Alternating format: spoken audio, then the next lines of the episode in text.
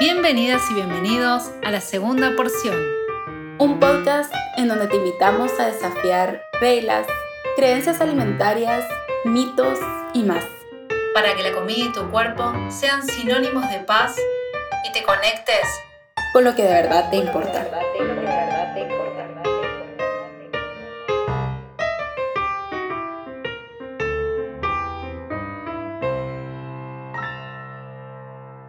Bienvenidas y bienvenidos a un nuevo episodio de la segunda porción. Em, como siempre nos presentamos, eh, yo soy Anita Gatze, nutricionista antidieta de Argentina y acá estoy con mi amiga y colega que se va a presentar ella. Yo soy Pau Marroquín y también soy nutricionista, solo que de Guatemala, que está en Centroamérica, y nutricionista también antidieta con un enfoque de alimentación intuitiva y neutral en cuanto al peso, ¿verdad? Y estamos emocionadas de estar otra semana más para seguir platicando estos temas que a nosotras nos encantan y esperamos que a ustedes les estén gustando, sirviendo mucho también. Sí, sí. Por lo que los mensajes que llegan, eh, hay, gente, hay mucha gente que les sirve, eh, incluso a colegas, incluso a, a, a, nutricionistas, que bueno, que es una puerta de entrada donde se abre, como bien dijo Pau, este abordaje eh, neutral en el peso, este abordaje de salud en todas las tallas, de alimentación intuitiva.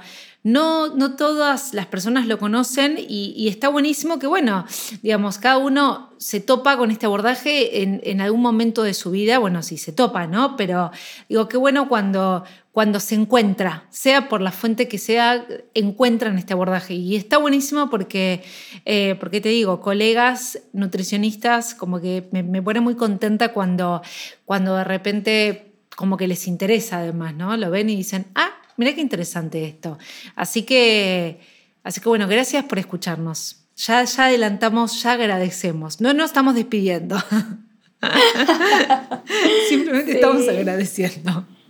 Sí, justo hablábamos con Anita de cómo ya llevamos varios episodios de esta temporada que no podemos creer que se pasa súper rápido el tiempo y que hay tanto que seguir hablando, ¿verdad? O sea, es como llevamos 15, 15 más 9, ¿cuánto es? 24. 24 episodios en total. Y, y, todavía falta muchísimo más y nos emociona poder hacerlo y, y, que les esté gustando, ¿verdad? Porque, ajá, también, o sea, hay gente que, que nos menciona, bueno, tengo varias pacientes que me dicen como, me ayuda a escuchar, ¿verdad? Me ayuda a escuchar esta información. justo ayer hablábamos con una paciente de cómo muchas veces los mensajes que hay sobre temas de nutrición, alimentación, etcétera, son desde este blanco y negro, desde cultura de dieta, y son pocos los lugares en donde encontramos información un poco más neutral, compasiva, real, no sé si real sería como, pero no tan distorsionada como lo es con estos mensajes de cultura de dieta, ¿verdad? Entonces, si han encontrado este podcast, pues qué emoción y esperamos que les esté gustando, les esté sirviendo. Sí, exacto. Eh, y el tema de hoy, para, para empezar a entrar eh, en, en, el tema de hoy, hoy vamos a hablar un poco de la saciedad, ¿no? de, esta, de esta señal eh, obviamente que, en otro capítulo también, como, como ven, siempre surgen temas y, también podemos hablar en el momento del hambre, ¿no? Pero hoy nos vamos a enfocar precisamente en, la saciedad, que sería, eh, como, como podemos decir, el lado B de la saciedad, ¿no? O sea, eh, un poco cuando hicimos los lineamientos como, o los ítems de, de este capítulo, los temas a abordar tenemos como dos miradas de la saciedad, una mirada de la cultura de dieta y una mirada propuesta por eh, este abordaje intuitivo o natural. La saciedad entendiéndola como señal biológica natural que si no estuviese tan bombardeada o tan atacada por la cultura de dieta que ahora vamos a empezar a hablar, no, no habría razonamiento para hablar de la saciedad no sé cómo, explicarte, o sea, yo creo que tenemos que aplicar la razón y empezar a, a, entender señales que en realidad son espontáneas y biológicas de nuestro cuerpo, que están accesibles, que no hay que hacer como un compendio de lo que significa la saciedad, si no hubiese estado como toda esta alteración de una señal biológica. Es como explicar o volver a reestructurar. Eh, a ver, te voy a dar este ejemplo. Yo, de chiquita me ponía muy afónica, o sea, tenía como, eh, como un escape de, aire, bueno, y, hablaba y gritaba mucho, cosas que me, decía mi familia. Y tenía que ir a la a fonoaudiología.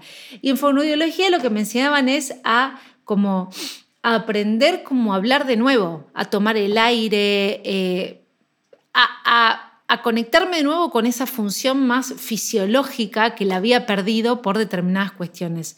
Entonces, esto es lo mismo, es en realidad es un camino para volver a conectarnos con algo que naturalmente ya está dentro nuestro, digamos, es innato. Sí, que qué importante eso que, que, decís, como que es algo natural, ¿verdad? Y creo que cuando, o sea, muchas veces que hablamos de alimentación intuitiva, la gente se asusta, y, y lo hemos hablado en otros episodios, ¿verdad? Pero piensan como, ok, si tú me decís que escucha mi cuerpo, lo que va a pasar es que nunca voy a querer parar de comer, o sea, nunca va a llegar esa señal de saciedad. Y no es que no llega, sino que estamos muy desconectados de estas señales. Una gran parte tiene que ver cultura de dieta, otra parte, pues hay otras razones y tal vez vamos a ir hablando como esas barreras, ¿verdad? Que nos pueden desconectar de, de nuestra señal de saciedad, porque pues, pueden haber otras cosas en nuestro día a día, ¿verdad? Pero la señal está ahí y que esto que decías me gustó mucho como el, es como reaprendemos, ¿verdad? O sea, como que yo ya tenía esa conexión, me desconecté y ahora voy aprendiendo a cómo reconectar con esta señal de mi cuerpo que me ayuda a tener confianza en mi cuerpo. O sea, porque al final de eso se trata alimentación intuitiva, ¿verdad? Como que cómo puedo recuperar esa confianza en mi cuerpo que cultura de dieta me ha dicho que necesito reglas para comer, que yo no sé escuchar a mi cuerpo, que yo no voy a saber cuándo parar o cuándo va a ser suficiente o incluso qué comer, ¿verdad? Porque hasta en eso involucra la, la saciedad cuando hablamos de un tema de cuánto quiero que dure mi energía. Ya lo vamos a ir hablando un poquito más adelante. Pero sí, o sea, creo que esto es bien importante. La capacidad o la habilidad de, de conectar con nuestra saciedad para la mayor parte de personas está. ¿verdad? Está como desde nacimiento y ahorita vamos a ir hablando mucho de cómo podemos hacer para reconectar. Me gustó esto que dijiste para la mayor parte de las personas, ¿no? Porque la realidad es que, em, eh, bueno, esto es simplemente para, para, mencionar, ¿no? Hay situaciones de vida o tal vez distintas eh, experiencias en donde, eh, qué sé yo, puede que no sea o, diferentes condiciones, eh, condiciones de, no, sé si de personalidad, pero yo creo que mm, tal vez no todas las personas mm, pueden conectar, ¿no? Digamos, de manera eh, ahí disponible todo el tiempo con estas señales del cuerpo, ya sea porque han tenido un trauma muy grande, ya sea porque tienen una condición más, eh, más de, a nivel eh, como condición fisiológica, no sé, bueno, podríamos después hablar como de otros capítulos para no hacerlo tan largo, pero, pero tampoco, yo siempre digo que no hay que romantizar nada y, creo que acá siempre lo hablamos, ¿no? No idealizar como que ahora, bueno, la saciedad o el reconocer la saciedad es nuestro nuevo orden moral, es nuestra nueva condición a lograr para ser eh, adecuada y soy una persona que reconoce su hambre y su saciedad, y, sino como, como como búsqueda para mí de, esto, de, lo, que propone mucho la alimentación intuitiva es dejemos de eh, pasarnos en reglas externas que nos apagan, que nos pierden, que, que mm, digamos, que sentimos que ahí está em, como el, seguir, el seguir algo para eh, ser socialmente aceptada, para, sino que toda esa sabiduría está internamente, ¿no? Pero también no hay que correr el riesgo de convertir la saciedad y el hambre o, todos los principios de alimentación intuitiva en reglas, porque ahí es donde caemos de nuevamente en la inflexibilidad. Sí, no, y eso pasa bastante, o sea, el que ah, bueno, alimentación intuitiva, entonces ahora tengo que reconocer mi hambre perfecta y mi saciedad perfecta que mm, no existe, ni siquiera existe un nivel de hambre o de saciedad que sea, entre comillas, bueno o malo, sino que es más bien como ir reconociendo qué es cómodo o qué no es tan cómodo para mí y desde ahí ir decidiendo, desde esa conexión con el cuerpo, pero también a veces hay herramientas externas, voy a decir, que nos ayudan, porque no es necesariamente así como tú decís, ¿verdad? Esto idealizado, esto color de rosa que vamos a ver. Ahorita estoy en mi nivel tanto de saciedad, entonces paro de comer. O sea, a veces es, llevo esta cantidad de comida al trabajo y esto es lo que me voy a comer porque voy reconociendo que más o menos esto necesita mi cuerpo, ¿verdad? Eh, o sea, hay conexión y, y, e incluso alimentación intuitiva habla de esta parte de no solo es la intuición, no solo es esa conexión, esa es una parte, las emociones influyen nuestro pensamiento racional, ¿verdad? O sea, como que es importante saber de que se puede ver de muchas formas y que no buscamos un algo perfecto en este proceso de alimentación intuitiva porque no existe, ¿verdad? Y al final creo que uno de los, de los fines de alimentación intuitiva es soltar el control. Y si yo sigo pensando en ese lugar perfecto, sigo controlando de alguna manera, ¿verdad? Sí, sí. Sí, eh, eh, yo creo que está bueno que antes de entrar en, como en, esta cuestión más de, de, ver la saciedad desde el punto de vista intuitivo, ver qué mensajes aprendimos, empezamos empezando por qué mensajes aprendimos de la cultura de dieta, o sea, qué pasa con la saciedad. Yo creo que uno habla de saciedad e inmediatamente aparece como miedo, ¿no? Aparece esta sensación de, no, saciedad, no quiero sentirme saciada. O sea, saciedad es sinónimo, para mí, por la cultura de dieta, es sinónimo de, de, de de llenitud, ¿no? Como de... Em, es, un término que tiene una connotación negativa, eh, por lo menos de lo que yo observo y de lo que veo y de lo que escucho.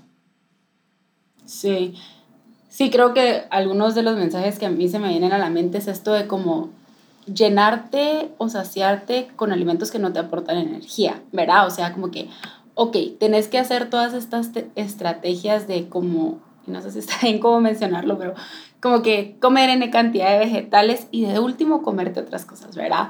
O tomar agua o tomar no sé qué para llenar tu estómago y ahí vamos a hablar como esto de saciedad y llenura, ¿verdad? Porque, o sea, hay dos partes que son importantes de, de la saciedad, creo yo. y este miedo, ¿verdad? De que se vuelve tan real personas que, que, están no solo en una recuperación de TCA, sino que en general sanando su relación con los alimentos, lo detonante que puede ser sentir la saciedad, porque hay tanta distorsión del mensaje que nos dan, ¿verdad? O sea, tenés que solo llenar tu estómago hasta tal punto. Yo me recuerdo tanto hace unos años, creo que ya te había comentado que saqué una certificación de mindful eating, no la recomiendo, y algo que te enseñaban ahí era esta parte de como conectar con, con tu cuerpo para solo llegar a cierto nivel de llenura, pero era un tipo de restricción al final, ¿verdad? Porque, mm, o sea, si ya me están dando esta regla, no estoy realmente escuchando qué necesito. A veces necesitamos sentirnos más llenos de lo normal, otras veces menos, ¿verdad? Pero creo que esos son algunos mensajes que a mí se me vienen a la mente de, que nos da cultura de dieta de la saciedad. Y vos sabés que eh, hablando, escuchándote, me, pongo a pensar en eh, cuando la gente promociona dietas o, mm, sí, o, como lleva banderas de, dietas, dice, hice esto o recordemos que, porque hoy eh, me, topé con, con, un mensaje así, como este mensaje de em, no hagas dietas, cambia tus hábitos o, me pasó esto cambiando hábitos y sin pasar hambre. Y para mí está bueno esto porque es sumamente interesante cómo el sinónimo de saciedad lo toman como no pasar hambre. Y son cosas distintas. Dejar de no tener hambre no es lo mismo que saciedad. Entonces, fíjate cómo el, me pongo a pensar ahora, ¿eh? es un pensamiento en voz alta, cómo no hay ningún, ninguna dieta o ninguna restricción que te dicen, eh, eh, yo logré esto estando saciada o logré tu saciedad que no sé qué. No, siempre te dicen sin pasar hambre. Teniendo como una cuestión por detrás en donde sutilmente te dicen, estar saciada está mal, ¿no? Porque no, ninguno habla de la saciedad. Con lo cual, no sé, me, lo pensé ahora mientras hablabas. Sí, totalmente, sí. Tener, razón y eso lo dicen bastante, sin, el sin pasar hambre, ¿verdad?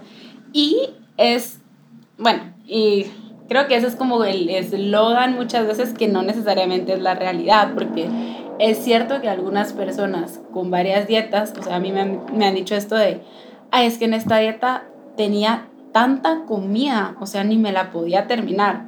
Ahora, ¿qué tipo de comida? Porque la saciedad no solo se trata de llenar a nuestro estómago, ¿verdad? Es también esta parte de, ¿está dando suficiente energía a la comida? Estoy también logrando complacer como esta parte de la satisfacción o como el placer, ¿verdad? Porque creo que lo hemos hablado en otros episodios que si yo me puedo llenar, pero si no logro atender esta parte que no, no, en todos los casos es una posibilidad también, ¿verdad? Pero se queda este, necesito algo más. Estoy físicamente llena, pero necesito algo más. Sí. Eh, está, está buenísimo, está buenísimo estos... Eh, estos distintos tipos o, esta, todo, lo que implica ¿no? la, saciedad. Creo que em, como que hay que pensar, creo que esto es una invitación sobre todo a empezar a reflexionar qué me pasa o qué nos pasa a cada uno con, con, la saciedad. Em, y, no, iba, eh, me iba a ir a, esto de, no, no, no, tener hambre o, a este mensaje que a veces no, me pasa mucho en las consultas, sobre todo en gente joven, ¿no? En donde es muy difícil como poner este término, porque para mí la dieta está focalizada todo el tiempo en mientras menos hambre sientas mejor. Y si no sentís hambre, o este mensaje, si no te sentís hambre, no tenés que comer. Ay, qué cosa que me pone tan nerviosa, ¿no? Porque yo digo, pucha, tal vez estás, no sé, 10 horas sin comer, cuando es fisiológicamente, digamos, no, no tiene sentido que fisiológicamente te suceda eso. Claramente que hay una desconexión, claramente que algo está pasando, pero es muy difícil muchas veces como derribar esa creencia, porque está súper instalada en donde no tenés que sentir saciedad y además esto que decíamos de las reglas de, o la nueva dieta, la dieta del hambre y la saciedad, solo tenés que comer cuando sentís hambre. Y yo creo que en esto, como, como todos los opuestos, viste que te dicen, uno reconoce el día porque reconoce la noche, uno reconoce el frío porque reconoce el calor. De la misma manera, uno reconoce la saciedad cuando también reconoces el hambre, pero el hambre en sus sutilezas y la saciedad en sus sutilezas. No el hambre cuando está totalmente apagado y de repente, no sé, hay algo ahí corporal que te ayuda, que sale y, aparece el hambre, pero cuando, no sé, cuando ya está en su extremo. Entonces, creo que si bien acá solo vamos a hablar de, hablar de la saciedad y, y ahora vamos a hablar de esta gradualidad, son dos caras de la misma moneda. Hay que reconocer las dos caras de la misma moneda para, eh, bueno, nada, para ir reconociendo esta, eh, eh, esta, este honrar estas señales internas del cuerpo. Sí, y de hecho, o sea, no podemos, o no sé cómo lo ves tú, ¿verdad? O sea, porque esto como que lo dice un poco la teoría y sí lo veo en la experiencia, como que es muy difícil empezar a conectar con la saciedad si no hemos conectado con el hambre. O sea, generalmente va primero, y no solo conectar con el hambre, sino que atender la señal de hambre, porque ¿cómo va a llegar una señal sutil de saciedad? Y aquí tal vez me voy a adelantar de que o tal vez ya lo mencionamos, no me recuerdo ahorita, pero la saciedad como el hambre existe en diferentes niveles, en diferentes grados, ¿verdad? Como, como el volumen del radio, vamos a pensar, hay niveles, entre más bajos va a ser, es como más sutil, ¿verdad? Esto que tú decías, como esas señales son muy leves, tienden a ser cómodas. A medida que esta señal aumenta, va a ir siendo más incómodo, ¿verdad? Y si hasta en un punto muy alto es como súper incómodo físicamente, incluso emocionalmente puede llegar a ser muy, muy incómodo. Eh, pero, ¿qué era lo que iba a decir con esto? Se me olvidó. Que, que para, estabas diciendo que son distintos niveles. Ah, ya sé, ya sé. ya, estabas diciendo. hambre. Sí, ahí está, eso. Sí, sí, sí. Bueno, no podemos decir, ok, yo quiero reconocer, porque esto pasa mucho, ¿verdad? Hay gente que me dice, mira, es que como y como y me siento súper llena, o sea, termino de comer y me siento súper llena, y yo no quiero sentirme súper llena, o sea, quiero poder reconocer mi saciedad cuando es cómoda. Ahora, no puedo yo decir, ok, voy a trabajar en reconocer mi saciedad cuando es cómoda sin prestarle atención a la parte del hambre, porque ¿qué es lo que pasa? Tal vez estoy comiendo hasta un nivel de llenura muy alto porque paso aguantándome hambre durante mucho tiempo. Aunque coma, porque eso también es importante, o sea, comer no es igual a que le estoy dando suficiente energía a mi cuerpo. O sea, pasa muchas veces esto de, en el desayuno voy a comer como dice mi dieta o como dijo mi nutricionista, que era esto, ¿verdad? Algo restrictivo. No siento hambre, me siento tranquila. El snack de la mañana tal vez ni lo hago, no todas las personas lo requieren, ¿verdad? Pero puede ser que tal vez tú sí, bueno, no lo haces. El almuerzo decís, wow, sí tengo bastante hambre, pero me como lo que tengo y ya, porque no tengo nada más, no lleve nada más al trabajo. Pero viene la, la hora de la cena y comes hasta un nivel demasiado, o sea, de llenura demasiado alto que es súper incómodo. No podemos solo trabajar en esa puntita del iceberg de decir, ok, vamos a incorporar mindful eating para conectar con la saciedad y todo, porque realmente lo que está sucediendo es tu cuerpo está necesitando mucha energía y en ese momento en donde tiene acceso te va a decir, ahorita vamos a aprovechar con todo esto que hay, ¿verdad?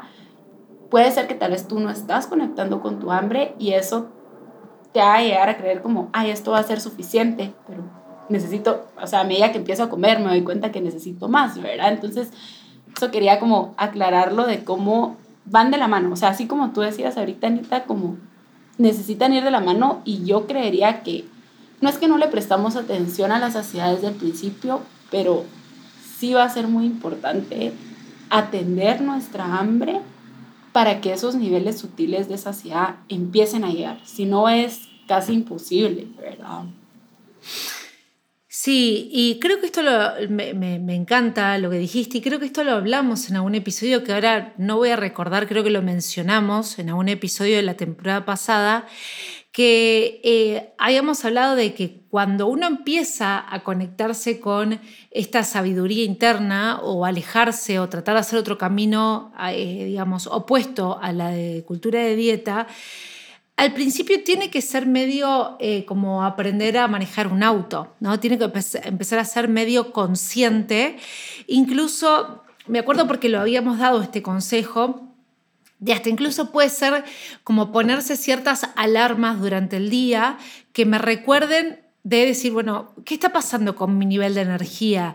¿Qué está pasando? Y no solo con, porque una de las cosas que se suele, eh, digamos, reconocer el hambre y la saciedad es como vos bien dijiste a nivel estomacal, que eso yo creo que también es otro mensaje de dieta.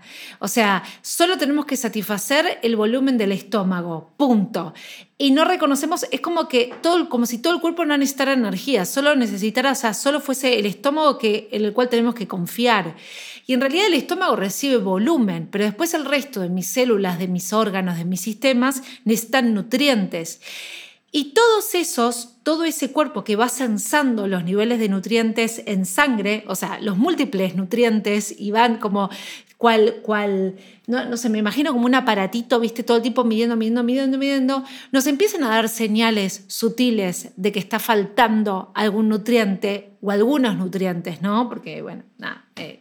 Entonces, em, el hecho de frenar cada determinado tiempo en algún punto nos permite como, como ir sensando esto. ¿Cuál es mi nivel de atención? ¿Cuál es mi nivel de cansancio?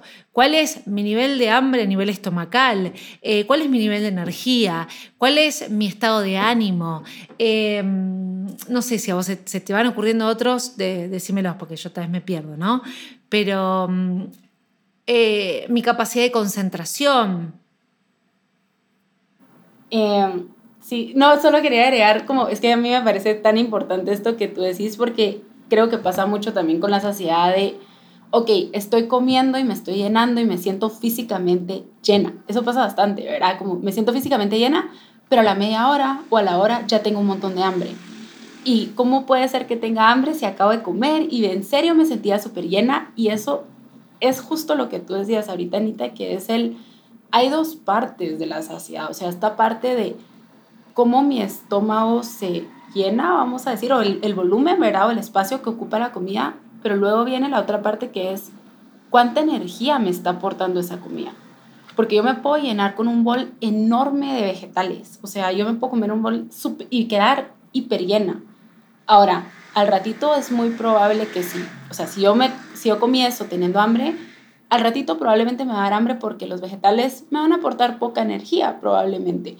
Entonces, ahí es donde también viene la otra parte de como la nutrición gentil, ¿verdad? En donde yo puedo ir reconociendo, bueno, los alimentos me dan diferentes tipos de energía.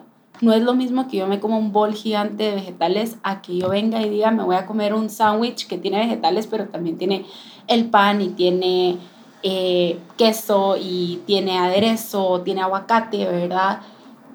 ¿Cómo me dura esa energía? También involucra esa parte como de la saciedad, ¿verdad? Y ya no se queda solo en el estómago.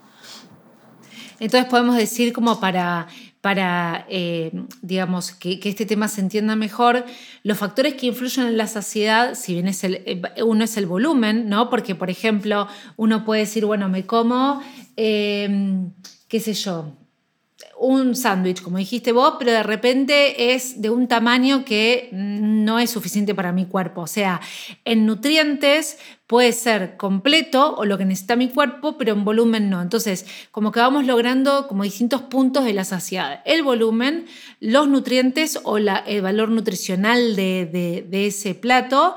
Eh, y algo que vos dijiste por, creo que por fuera, Ahora nos empezamos, a, nos empezamos a confundir qué decimos acá, qué decimos afuera, bueno, en fin.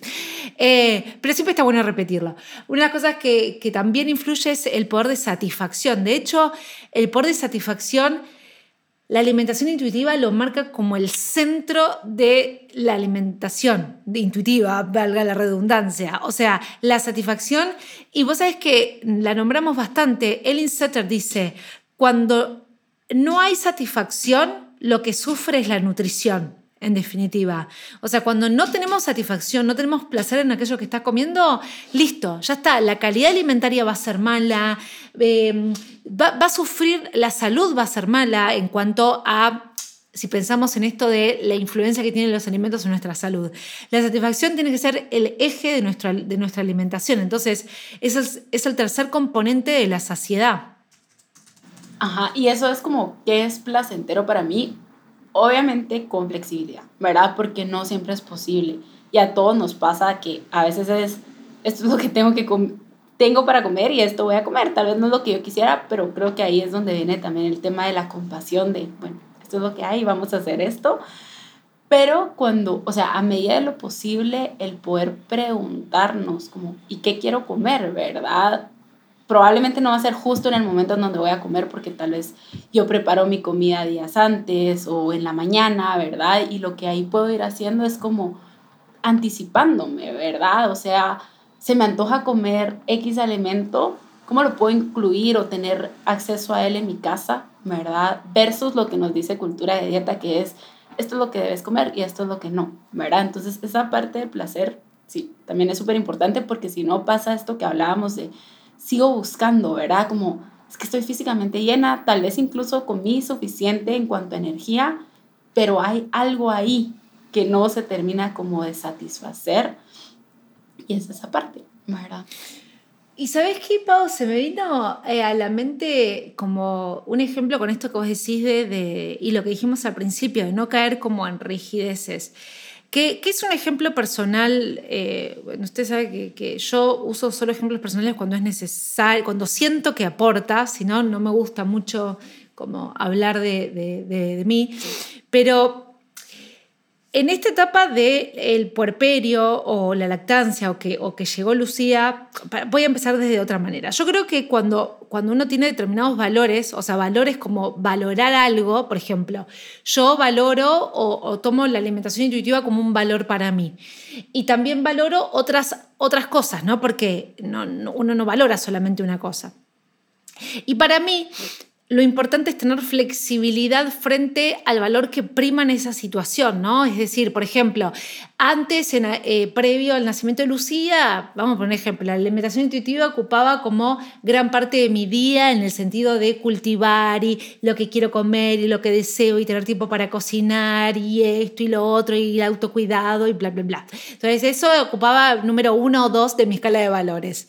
Nace Lucía el nacimiento de, en este caso, de una hija, eh, es, te revoluciona tu día entero, o sea, prácticamente eh, no tenés tiempo para nada, eh, con lo cual, esto que vos decías, el tema de saber, de querer qué comer y de cocinar, no, no, no está, no está porque, o por lo menos está empezando de a poquito a volver a aparecer. Ahora, si yo quiero, y esto es una de las cosas que siempre hablaba con, con, las consultantes, si yo quiero mantener el mismo nivel de valor, o sea, que, de repente eh, la satisfacción siga estando en el, en el primer lugar, lo más probable es que me estrese, porque la situación requiere que yo me adapte a esta, al nuevo nacimiento de Lucía y que diga, bueno, esto lo voy a tener que dejar por un lado, porque no llego a cocinar y a comprar y a, y a tener todo lo que yo quiera comer en el momento. Por lo menos yo no lo pude hacer. Pero eso no significa que no lo valore más, significa que en ese momento tal vez no, no es lo que prima. Ahora que uno ya yo me estoy acomodando y que ya bueno, hay, hay una costumbre y que ya conocemos a Lucía, de a poco decimos, bueno, ¿cómo hacemos para cocinar? ¿Cómo hacemos para volver a incorporar esas cosas que nos gustaban? Eh, para incluir esto y lo otro. Lo que quiero decir con esto es que eh, es importante esto que dijo Pau, o sea, hay veces que no vamos a poder hacer esta alimentación intuitiva a la perfección porque no existe, ¿no? o incorporar estos alimentos que sean siempre, siempre satisfactorios. Ojalá que sí, o sea, es la idea, pero si no se puede hacer, entender que, eh, que uno no dejó de valorar eso, sino que de repente la situación requiere como otro foco, otra atención. Sí, qué, qué importante porque al final no solo depende de nosotros, ¿verdad? Sino que depende de nuestro contexto. ahorita que decías eso, me, me ponía a pensar en algo que siempre hablo con mis pacientes, o casi siempre, es que como nuestras prácticas de autocuidado o atender las necesidades de nuestro cuerpo en general, hambre, saciedad, el placer y todo esto, tenemos como diferentes niveles de energía para poder hacerlo. A veces estamos en un nivel 5 que es el escenario ideal y yo puedo atender mi hambre cuando es cómoda y preparar esto que me encanta y, X, Y o Z. Y otras veces es, estoy en un nivel 1 que voy a hacer lo mínimo que yo pueda, ¿verdad? O voy a hacer lo que necesito para sobrevivir, así como tú ahorita me, me imagino en esta etapa, o bueno, cuando acababa de nacer Lucía, ¿verdad? Como que el bueno, tengo que comer y eso es lo principal, ¿qué importa? Que de alguna manera lo que haya, eso es lo mejor que puedo hacer ahorita y eso es importante porque no se trata de idealizar este proceso. Igual creo que nadie o casi nadie va a tener como ese, o sería un gran privilegio, ¿verdad? Poder decir, a la puedo comer lo que yo quiera todo el tiempo o, o comer de esta manera. Pues para casi nadie es una realidad esa, ¿verdad? Y no es lo que buscamos. O sea, nosotras cuando hablamos de estos temas es como ampliar el foco, bueno, primero como quitar un poquito esa distorsión que hay desde cultura de dieta, pero también ampliar el foco y que tú sepas que se va a ver diferente para ti y en diferentes momentos de tu vida también, ¿verdad? No es bueno ni malo, solo cambia, porque muchas cosas pasan al lado de nuestra alimentación, al lado de nuestras señales corporales, al lado de todo esto, ¿verdad? Sí, sí. Incluso acá me voy a meter en algo que tal vez, no sé, haya gente que no esté de acuerdo, no, no voy a decir nada, malo, pero también incluso lo que uno elige, ¿no? Porque de repente cuando, eh, bueno, vamos a seguir con el ejemplo de Lucía. Lucía es bebé, es chiquitita y, los bebés todavía como que eh, son bastante demandantes en cuanto a los brazos, en cuanto a UPA, en cuanto a tu presencia, en cuanto... Y de repente, yo el otro día estaba pensando en esto, ¿no? Yo decía, bueno, tal vez mi merienda, visto por la cultura actual, no es la ideal, pues no sé, pues estoy eligiendo un ultraprocesado, ¿no? No vamos a decir ni qué ni nada. Pero yo priorizo tener energía suficiente y después en otro momento lo sumo, diré, bueno, qué sé yo, cocino y hago algo con, eh, con azúcar mascabo con dátiles y es, no sé, cosas que están como más, eh, digamos, aceptadas. Pero lo que quiero decir con esto es que es lo que vos dijiste, ante todo, bueno, algún momento, ante todo energía suficiente. Si yo encima en ese momento que estoy con Lucía, que estoy a UPA, que no puedo hacer nada, que por poco no puedes ni hacer pis, eh, me empiezo a, a, agobiar porque estoy comiendo una galletita de la merienda, no, no, no, me parece justo. O sea, me parece que tiene que ser un, un, momento donde, donde tenemos que dejar de sentir tanta culpa por lo que hacemos. No, y aparte cuando hablamos de salud, que lo hemos hablado muchas veces acá, y cabal lo hablaba ayer con una paciente, es como si ya les compartimos en algún episodio esto de los factores que influyen en nuestra salud, ¿verdad? Y cuando vemos toda esa cantidad de factores, ¿qué representa esa galleta que te estás comiendo, verdad? Y que de todos modos, si hablamos de alimentación saludable, entre comillas, que es muy diferente para cada uno, uno de los principales factores o la base va a ser suficiente energía y tal vez esa galleta es parte de lo que me está dando suficiente energía, ¿verdad? Y que probablemente eso solo es una cosita de un montón de cosas en mi día, en mi semana, en mi mes y así como que lo vamos viendo de forma más global y pues solo es una partecita, ¿verdad? Entonces, qué bueno que, que lo mencionaste porque creo que también a veces pasa esto, ¿verdad? De como ah, bueno, necesito comer, pero entonces tiene que verse de esta forma, o necesito cubrir esta, esta necesidad de mi cuerpo y tiene que verse de esta forma y pues no, no hay solo una forma, ¿verdad? Ideal.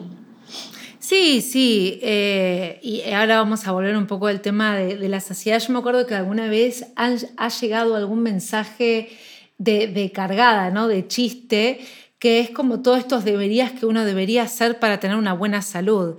Que decía, bueno, no me alcanza el día para hacer esto. Era como, debes dormir tantas horas, debes hacer tanto ejercicio, debes tomar tanta cantidad de agua, debes hacer esto, debes hacer lo otro. Y es como que... Eh, fue hace muchos años, entonces no me lo acuerdo tanto. En todos esos deberías se te iba el día invirtiendo en lo que debes hacer para tener buena salud, entre comillas, eh, llevándolo siempre como a lo alimentario. Pero, pero bueno, no, no fuimos un poquito, me fui un poquito. Eh, lo que pasa es que todo tiene relación con todo. Sí. Lo que estábamos diciendo es los distintos factores que influyen en la saciedad, nos metimos en el tema de la satisfacción y nos metimos siempre en algo que tiene que ser transversal a todo, que es ante todo la flexibilidad de mi situación y de mi elección con el contexto. Em, pero... Eh, pero para que eh, vuelvo a como el orden, ¿no? Hablamos de los mensajes de la cultura de dieta, hablamos de estos diferentes niveles de saciedad. Pues, no hablamos tanto, o sea, hablamos de que hay una, una, una gradualidad en, tanto en el hambre como en la saciedad y que cuando vos lo decías, eh, Pau, yo creo que incluso tampoco hay que eh, hay que volverse como obses en... Hay una escala de hambre y la saciedad del 1 al 10 y me parece que muchas veces cuando uno viene con el chip de cultura de dieta, que es muy de medir, de contar, de contabilizar, muchas veces esa escala no es buena porque es como que te, te obsesionás con si tu hambre es nivel 3, 4, 2 o 1 o las... Me parece que hay que como... Eh, como empezar por lo menos a, pausar y a, eh, y a decir, bueno, ¿qué estoy necesitando en este momento? Y una pregunta para mí siempre que es mucho más, más fácil para empezar es, mi nivel de, mi nivel de, hambre o mi nivel de saciedad en este momento es neutral, placentera o displacentera. Incluso si uno tiene dudas, a mí siempre me gusta esto que da pánico, pero, pero siempre me gusta. Si tenés, si tenés dudas en si tenés hambre o no, lo bueno es prueba a comer. O sea, prueba a comer y te vas a fijar, pero lo que pasa es que da pánico, porque ¿cómo voy a comer si, si no tengo hambre, no? Y me encanta esto que, que, decías ahorita de si es placentero o no placentero, neutro, porque es cierto, o sea, siento que la escala de hambre es hacia, o sea, puede ser una herramienta, como todas las herramientas es neutral, pero no necesariamente es para todas las personas o no para todas, en todas las partes del proceso, ¿verdad? Y esta pregunta me parece a mí muy valiosa de, ok, lo que siento ahorita ¿Cómo se siente para mí? ¿Cómodo, incómodo, o placentero, no placentero, o neutral? O sea, es un buen lugar para iniciar, como empezar a explorar cómo se siente, ¿verdad? Incluso yo diría, puedes preguntarte, ¿y por qué? ¿Por qué se siente incómodo? Se siente incómodo porque está un poco más en mi, como mis pensamientos, hay ansiedad ahorita, hay mucha incomodidad. Se siente incómodo porque siento algo físicamente como que es incómodo, doloroso, ¿verdad? Pero creo que es una pregunta muy valiosa que nos podemos empezar a hacer en este proceso de reconexión. Sí, sí.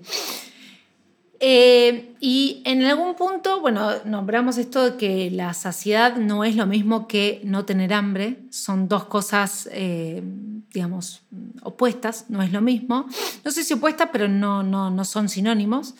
Eh, y, creo que también está bueno hablar de estas barreras ¿no? de la saciedad, o sea, qué, qué cuestiones limitan como esta, este, este reconocer la, la saciedad.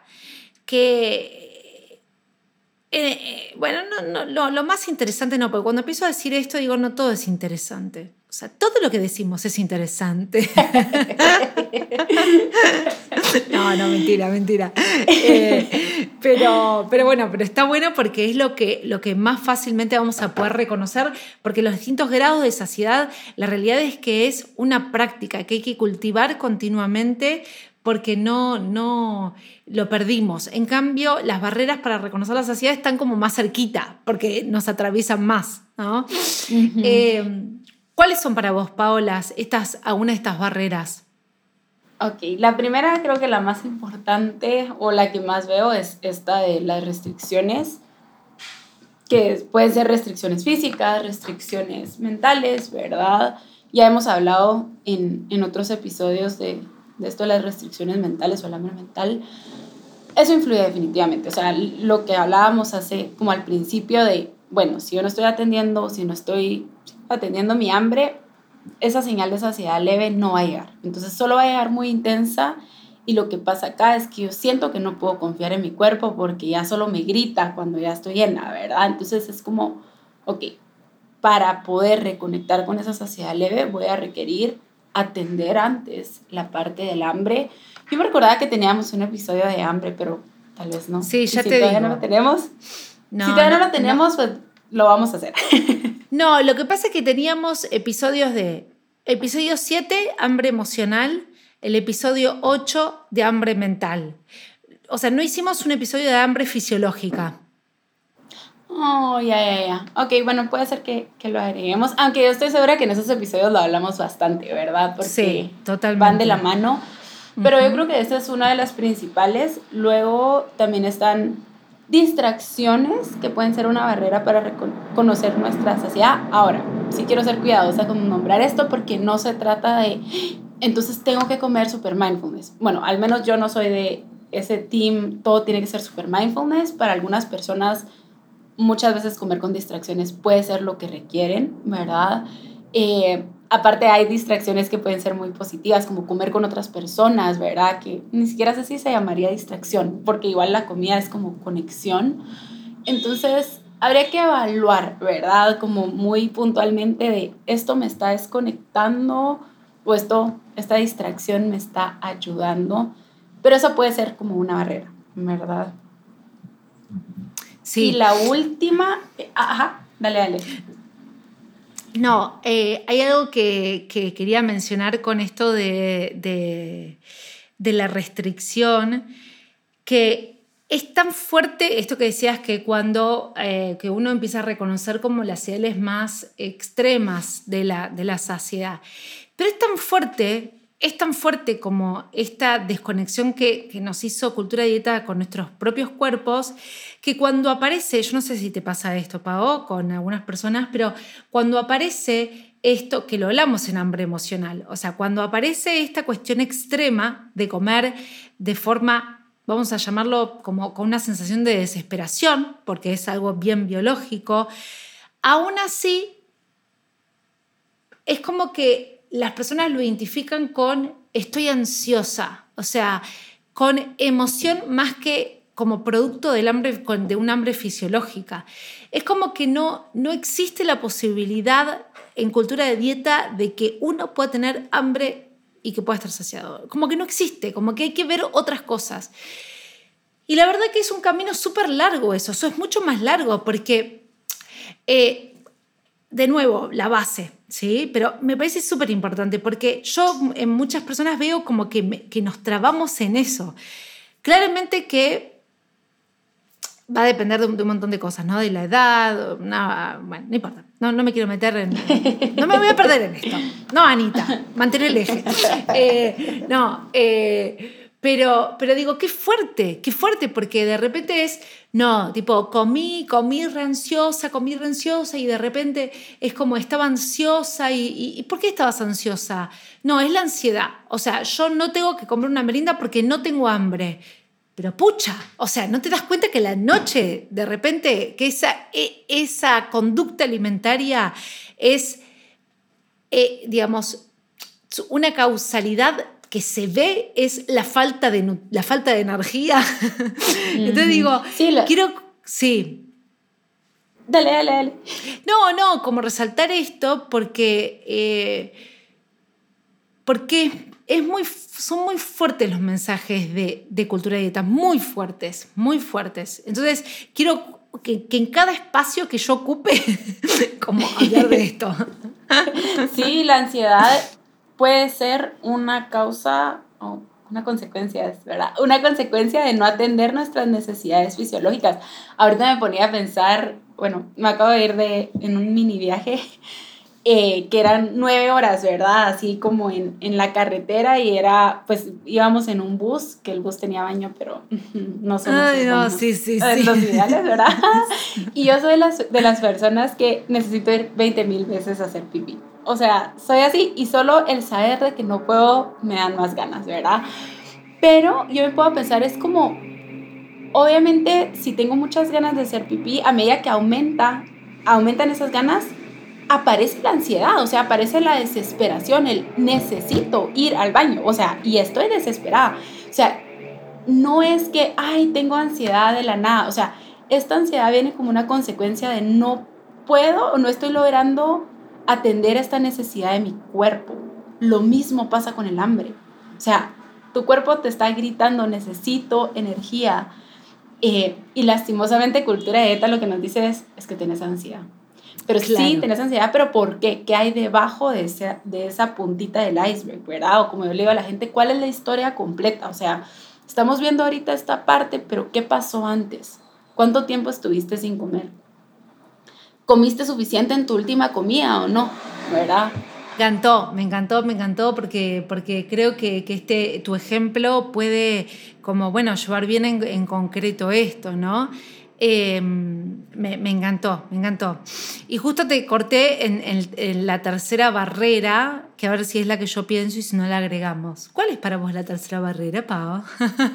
Esto de, del club del plato limpio, o bueno, como los patrones, ¿verdad? Que al final es como patrones de alimentación que tenemos eh, muchas veces desde muy pequeñitos. Y esto lo oigo bastante, y puede ser que la gente que, que nos escuche se identifica de cuando éramos pequeños, muchas veces el mensaje de nuestros papás era, terminate toda tu comida, ¿verdad? Te tienes que terminar toda tu comida porque hay gente y a mí me decían esto, hay gente en África muriéndose de hambre, y lo cual me parece súper absurdo porque en Guatemala también, o sea, el nivel de, de, de pobreza en, en Guate y de desnutrición es increíble, ¿verdad? Pero bueno, o sea, es, es un patrón que se va formando y yo siempre le digo a la gente, o sea, este patrón o estos mensajes no vienen desde una mala intención, ¿verdad? Y, y, y es complejo, ¿verdad? Porque no, nosotros aquí no estamos diciendo como tenés que dejar comida en tu plato, no se trata de eso. Muchas veces vamos a requerir comer todo lo que está en el plato. De hecho, yo también creo que vamos como reconociendo más o menos qué cantidad de comida nos hace sentir cómodas la mayor parte del tiempo. Eh, pero también como que si yo la mayor parte del tiempo siento que tengo que comer y terminarme toda mi comida y se siente como en un automático y no se está sintiendo muy cómodo, pues es algo que, que se puede ir explorando esos patrones que ya están como muy internalizados, ¿verdad? Muy en automático. Sí, eh, esta cuestión que, que, bueno, como decís, es real, ¿no? Eh, que es verdad que, que lo, lo, aprendimos y en mi casa también se decía esto de que de lo mismo, de, de pobre, eh, la gente de África y en Argentina también hay mucha pobreza. Y en realidad uno con el razonamiento del adulto dice, bueno, entonces digamos, lo que yo que deja en el plato no lo va a poder comer esa persona. a lo sumo no compres tanto, compra menos para que esa persona pueda llegarle el alimento, ¿no? Eh, pero, pero sí, y yo creo que en muchas, depende de dónde, de dónde venimos, de dónde descendemos, muchos de nuestros parientes cercanos vivieron guerras, ¿no? Entonces es como que está eh, muy, muy al alcance esa sensación de, de, de, cuestión de, precariedad. Y ahí, que, ahí vemos también cómo es una forma de trauma, cómo el trauma de, infancias, incluso de antepasados, puede afectar en nuestra, en nuestra conducta alimentaria. Es súper interesante de, ver eso.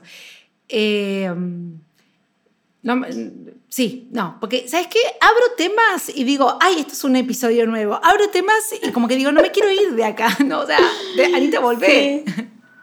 No, y es que es como, ahorita que dices eso, es el impacto de la restricción que no, o sea, yo sé que nosotros tocamos mucho el tema de dietas, ¿verdad? Las restricciones por dietas, pero las restricciones en general, ¿verdad? El impacto que, que llegan a tener como esto que, que, tú decías, ¿verdad? O sea, tal vez nuestros papás o nuestros abuelitos o, o bisabuelitos, etcétera, no tuvieron eh, acceso a suficiente comida. Y también viene desde ahí, ¿verdad? Este trauma, creo que sería transgeneracional. Se va pasando, ¿verdad? De alguna manera.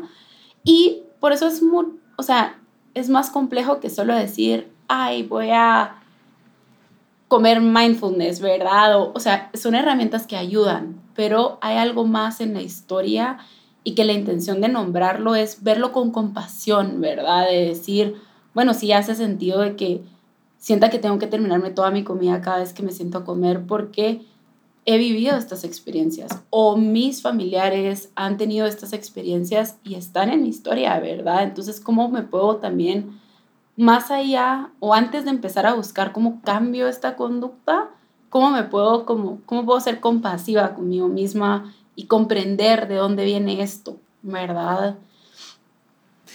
Sí, porque en definitiva la, el proceso que nosotros siempre estamos hablando es un proceso de autoconocimiento en, en general, no es un proceso de, de lograr el, el, comer intuitivo a la perfección, sino es, bueno, eh, entender mi historia, entender mis antepasados, entender mi presente, entender mi situación, ampliar las cosas que valoro, ampliar el círculo de lo que me importa, ver si me está afectando mi vida social, ver cuánta autoestima le estoy poniendo a esto, eh, reconocer mis, mis, eh, mis límites, mis fortalezas en definitiva es, es, eso como para, ¿sabes qué? Creo yo, Pau, para que, para que surja como la verdadera voz, como esa verdadera autonomía de la persona, esa coherencia interna de decir, bueno, claro, yo reacciono así por todo esto. No es que reacciono así porque de repente no tengo suficiente fuerza de voluntad. Como todo, cultura de dieta va al reduccionismo, sino es, ah, claro, porque mi abuela pasó esto, entonces Claro, re lógico. Listo, sigo con mi vida. Entiendo, comprendo, eh, aprendo y me, da como una sensación más de paz que en vez de decir, no tengo suficiente fuerza de voluntad.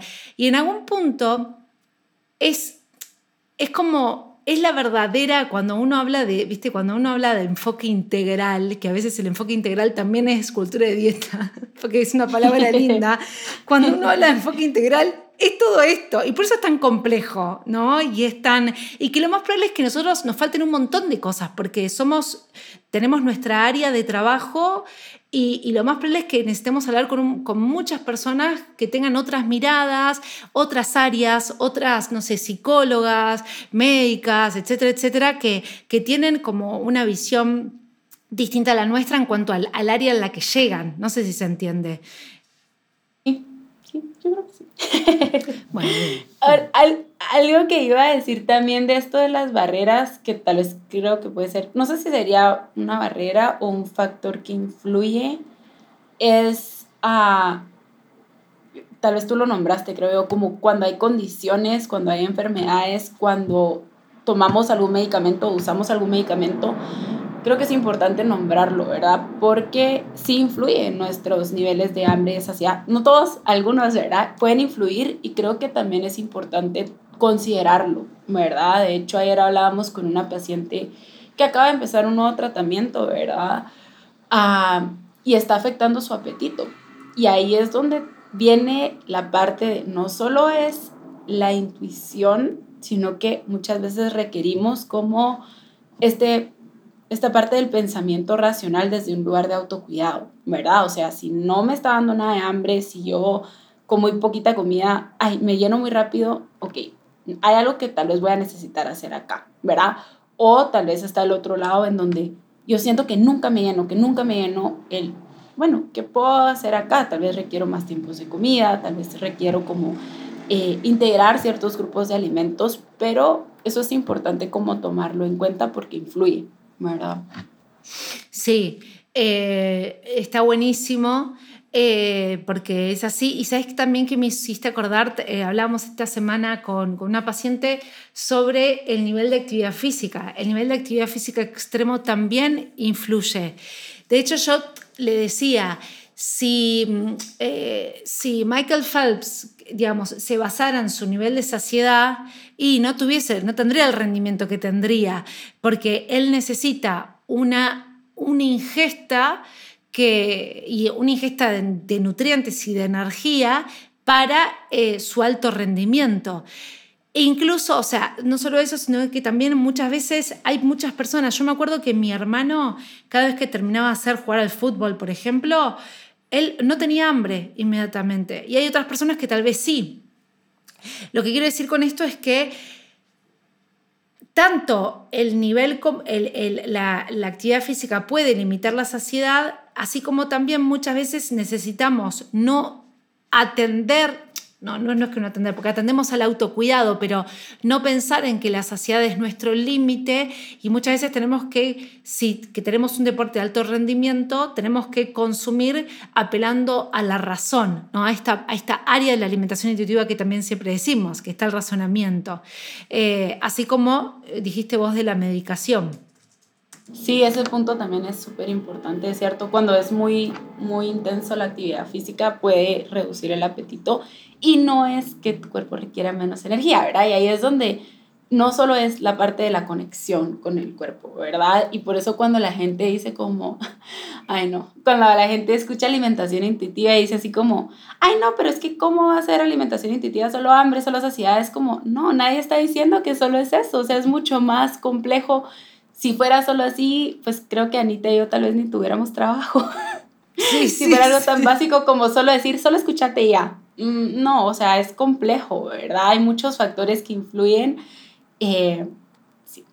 sí, sí, sí. Incluso eh, lo que hablaba con esta, con esta paciente es que eh, ahí tenemos que pensarlo, porque ella se estaba preparando para, para una carrera Em, y, lo pensamos como forma de autocuidado. Yo le decía, tu cuerpo necesita, eh, necesita como determinados nutrientes, necesita determinado volumen y determinada ingesta que puede que hasta te haga sentir como incómoda. ¿Viste cuando hablamos de esta incomodidad que es una incomodidad necesaria?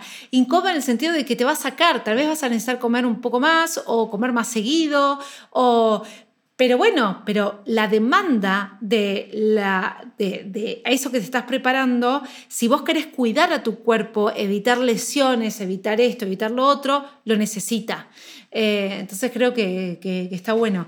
Em, y otras, como para, para no hacer un capítulo súper largo, ¿no? Porque las barreras hay un montón. Eh, hablamos también del estrés, o sea, no lo hablamos, pero el estrés, el, estar como a mil durante el día, eh, a full trabajando. Y bueno, o sea, que no tengas hambre no significa que tu, de nuevo, que tu cuerpo no necesita energía, significa que, que no estás prestando la atención al cuerpo. O sea, que, que tu cabeza está metida en el trajín del día. Eh, Sí.